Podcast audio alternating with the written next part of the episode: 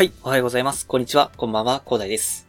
えこの番組ではですね、日々、サラリーマンの方が楽しく生きるために役立つ情報をお話しさせていただいております。いつも聞いていただきありがとうございます。さて、本日お話しさせていただきたいのはですね、えー、先ほどですね、見つけたですね、あの、大悟さんの動画でですね、30代までにやるべきことトップ5ということでね、あの、大悟さんがね、まあ、紹介してるというところと、まあ私がね、あの今年、今28なんですけど、まあ、今年で29になるということでね、あのマジの荒さということで、まあ本当にぴったしなあの動画だなと思いまして、まあこれを見てね、えー、私も今後ね、やっていきたいと思ったことについてね、まああのかなりね、共有できるところがあるんじゃないかなと思ったのでお話しさせていただこうと思います。まあ何が共有できるかというお話なんですけど、なんか実感があるんですよね。やっていないとやばいなっていうことを、まあ最近あの結構本を読むようになってきたので、かなりね、えー、やらなきゃいけないことっていうのが分かってきたと。で、それっていうのはやっぱり早めに始めておかなきゃいけないなと思ったのが、まあこの中にあったのでお話しさせていただきたいと思います。で、まあ、5つあった中で私が共感を得たのはですね、運動の習慣をつけるっていうことと、まあ、投資をするっていうことなんですよね。まあ一つ一つね、あの見ていこうかなと思うんですけど、まず一つ目、運動するということなんですけど、まあ、この間ね、あの、メンタルに関する動画を見たんですよね。あの、ヘルミさんが出してるところ。で、えー、概要欄に、えー、リンクは貼っとくんですけど、あの、ヘルミさんが、ね、YouTube で出しているですね、えー、運動、メンタルがやばい時、えー、やるべき行動ということでね、お話しいただいてた内容なんですけど、やっぱりね、あの、運動しないとメンタルがやられてしまう。で、メンタルがやられてしまって、体もやられてしまうと、結局また自分に自信がなくなってしまって、で、自分のやることっていうのが、なかなかね、マイナスな方向に行ってしまうということなんですよね。あの、今後ね、その人生の中で、なんかプラスな方向に持ってきたいよっていう話であるんであれば、やっぱりそのメンタルも、で、その自分の体もね、えー、絶対にプラスな方向に持っていかなきゃいけないのに、あの運動の習慣がついていないことで、それをね、失ってしまうっていうのはすごくもったいないこと。で、まあ、30代までにその運動の習慣をつけておかないと、まあ、どんどんね、悪い方向に転がってしまうっていうことでね、まあ、今回大悟さんが話されていたというところなので、まあ、ぜひね、これはやっていきたいなと思います。まあ、あの、フェルミさんの言う話でいくと、の、朝ね、15分の早歩きでいいみたいですね、運動って言っても。まあ、私はあの、朝15分、あの、ジョギングですね、し、してるんですけど、まあ、してるというか、最近始めたんですけ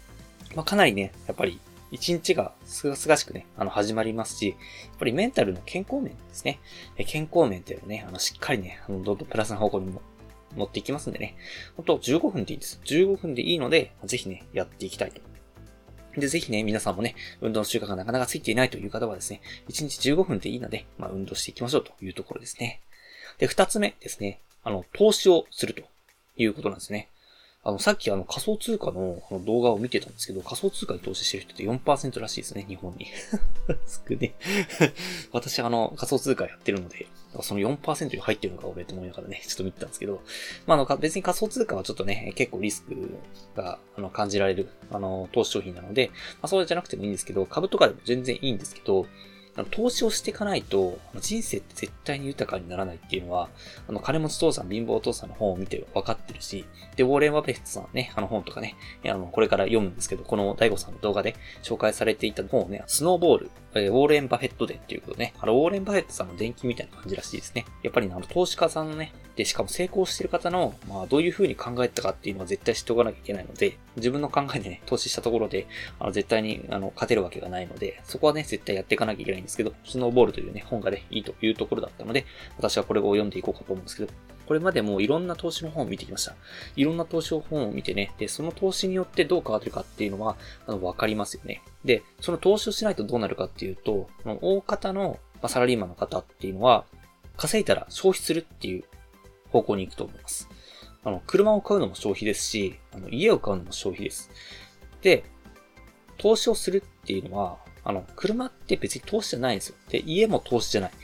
結局消耗品であるので、あの、で、しかも、しかも資産価値が下がっていくと。で、しかも私、あの、いろいろ調べたんですけど、あの、新築の家を買ったところで10年後には、あの、自分のその借金の残高よりも、あの、家の価値が下がる逆転現象が起こるので、あの、結局、その、資産としての担保される、価値が担保される期間は10年ぐらいしかないというところがありますので、あのね、ああの、勘違いしないでいただきたいのは家を買ってもそれは資産じゃないよっていうのはまずあります。で、車なんてね、買った時より高く売れるわけがないので、あの、どんどんね、下がるわけですから。えー、そんな感じでね、まあちょっとその投資っていうのをまず考え方を間違えないでいただきたいっていうので、そこは絶対金持ち父さん、貧乏父さん見ていただかないと、多分その考え方を変えないと、あの、全然ね、お金持ちになれるわけがありませんし、将来も多分楽にはなりません。そこはね、ちょっとね、金持ち父さん、貧乏父さん見ていただきたいし、で、あの、どういう風な投資をやっていけばいいかっていう話は、あの、この私も今から読むですね、スノーボールっていうのをね、まあ、大悟さんが進めるぐらいなので、えー、読んでいただきたいと思います。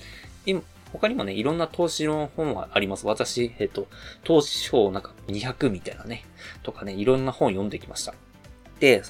株のね、ブログとかもね、いろんな読み漁ってきたんですけど、まあ別にね、そこを私みたいにあの、いっぱい見ないといけないとかはないので、まああの、慣れてきたらね、指揮法とか、あとなんかね、えー、どんな株がおすすめだよみたいな雑誌があるので、まあ、それを見ていただくのもいいと思うんですけど、まずはですね、えっ、ー、と、どういうふうな、投資家さんがどういうふうに考えているのかっていうのは、あのね、押さえておきたいなっていうところで、あの、スノーボールさん、お勧めさせていただきます。が、スノーボールですね、お勧めさせていただきますので、概要欄にね、金持ち父さん、貧乏父さんの本のリンクと、あとスノーボールのね、あの、本のリンクはですね、貼っておくので、まあ、ぜひね、あの、投資に興味ある方っていうかね、将来楽になりたい方はですね、ぜひね、読んでいただいて、なんで投資が必要なのかってまず理解して、スノーボールの本でね、えー、投資家ってはどんな考え方してるのかっていうことで、まあ、ぜひね、実践していただければと思います。まあ、もちろんね、あの、生活に必要な資金は投資に回しちゃいけないので、本当余剰資金がある方に関することなんですけど、まあ、20代後半ぐらいになってきたら、あの、多分ね、あの、生活に必要なお金以外にあると思いますんで、まあ、本当私仮想通貨に回してるお金とか5万ですからね。はい。まあ今かなり上がってるので、結構だ、まあ2倍ぐらいになってるのかな ?2 倍ぐらいになってますけど、まあ、そもそもそんな数万とかなので、あの2倍になったところで高が知れてるというところなんですけど、まあそんな感じでいいのでね、あ最初はあの、数万ぐらいから始めてみるっていうのもありなのでね、まああんまりね、あの、数万から、えー、っと、始めても、そんな儲かるっていう、それで働かないで生きていけるような感じの額を稼げるとは思わないでいただきたいんですけどね。まあ、そこはちょっととりあえず練習ということで自分を鍛えるというところでね、ぜひ始めてみていただきたいと思います。ということで、大悟さんがね、ご紹介していた30代までにやるべきトップ5の中で、あの、運動すること、まあ、投資することですね、かなり共感を得たので、えー、ぜひね、皆さんもね、えー、まあ、私の体験談も合わせてご紹介させていただきましたので、ぜひね、皆さんも始めていただきたいと思います。えー、ぜひ、他のね、あの、3つですね、トップ5のね、3つはですね、ぜひね、大悟さんの元の動画で確認していただきたいですし、私もね、今後実践していきたいと思います。ぜひね、皆さんで豊かになるためにね、30代までにやるべきことということで、で、これ別に30代の方も全然いいということなので、30代前半とかね、早めに始め、とりあえずはじ、早めに始めましょうということで、まあ、投資に関してはですね、あの別に、今までやってこなかったっていう40代の方でも全然いいと思いますし、まあ、投資を始めないことが一番具の骨頂だと思うので、ぜひね、そこは始めていただきたいと思います。まあ、ぜひね、自分の資産を失わないようにちゃんといろんな知識を得てから始めていただきたいと思いますね。えそれがね、え必ず必要になってきますので、まあ、そこら辺の注意点も含めてね、え皆さんにご紹介したいなと思って本日はお話しさせていただきました。そうですね、豊かになるためには必要なので、えこちらはね、押さえておいていただきたいと思います。はい。では最後にお知らせだけさせてください。この番組ではですね、皆さんが困っている悩みとか、話を知り内容など随時募集しております。コメントには Twitter の DM などでどしどし送ってください。Twitter とかのリンクは概要欄に貼っておきます。他のプラットフォームでお聞きの方はですね、Twitter で DM をいただけると嬉しいです。アカウント ID はですね、アットマーク、アフター、アンダーバー、ワーク、アンダーバー、レストで、スペルがですね、アットマーク、AFTR、アンダーバー、WORK、アンダーバー、REST です。どしどしお待ちしております。